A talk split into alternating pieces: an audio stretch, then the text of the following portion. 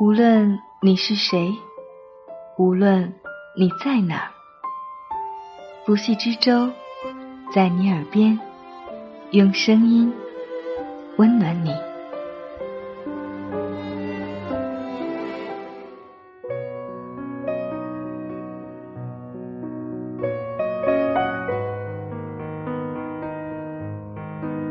嗨，这里是在你耳边，欢迎继续守候。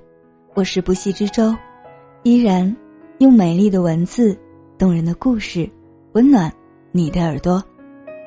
新年的第一期节目，我们将要跟大家分享的文章来自林清玄老师。这是我见过最好的生活态度。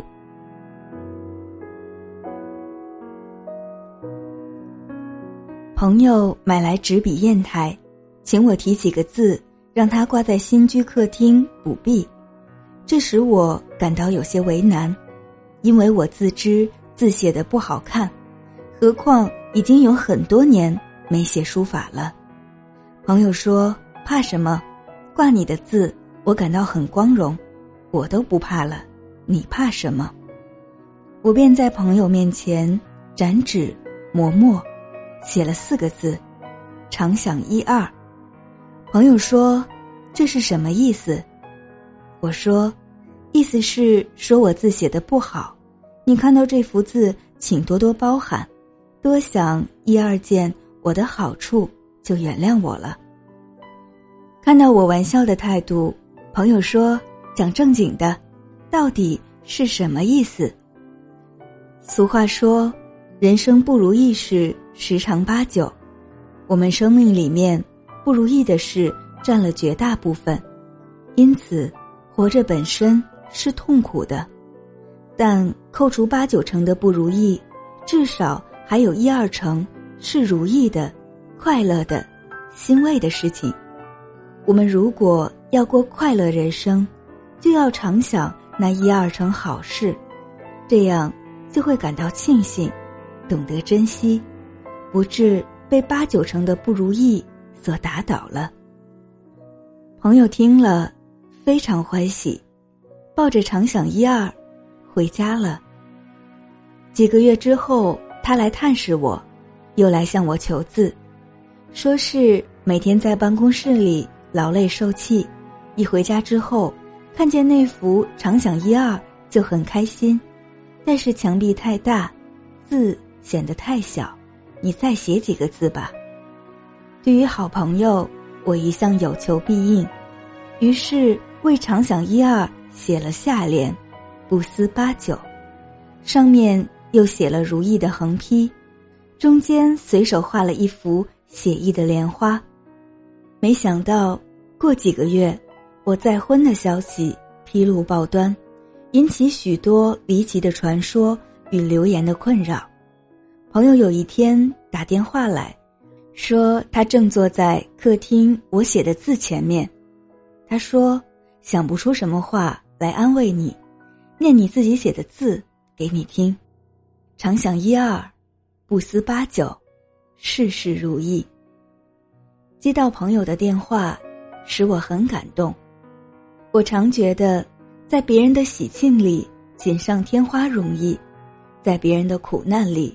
雪中送炭，却很难。那种比例大约是八九与一二之比。不能雪中送炭的，不是真朋友。当然，更甭说那些落井下石的人了。不过，一个人到了四十岁后，在生活中大概都锻炼出荣辱不惊的本事，也不会在乎锦上添花、雪中送炭。或落井下石了，那是因为我们已经经历过生命的痛苦与挫折，也经历了许多情感的相逢与离散，慢慢的寻索出生命中积极的、快乐的、正向的观想。这种观想正是常想一二的观想。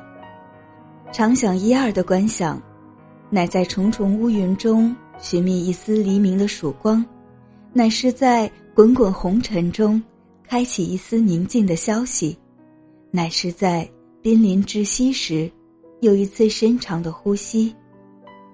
生命已经够苦了，如果我们把几年的不如意事总合起来，一定会使我们举步维艰。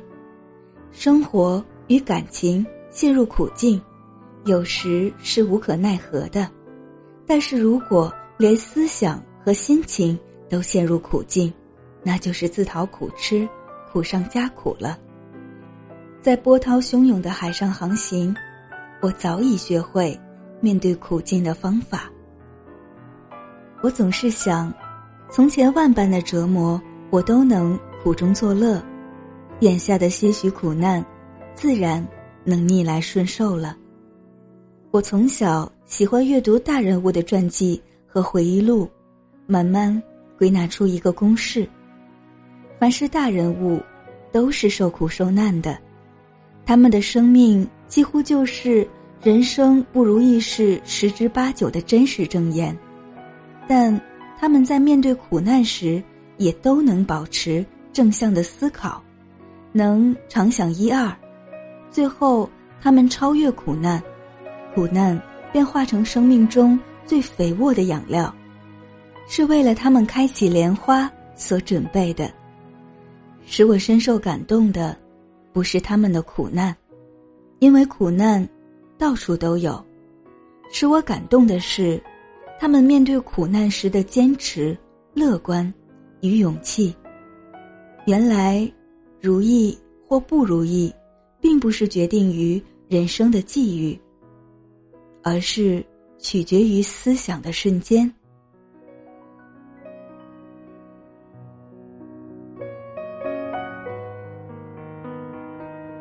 感谢林清玄老师的这篇文字，也感谢你的用心聆听。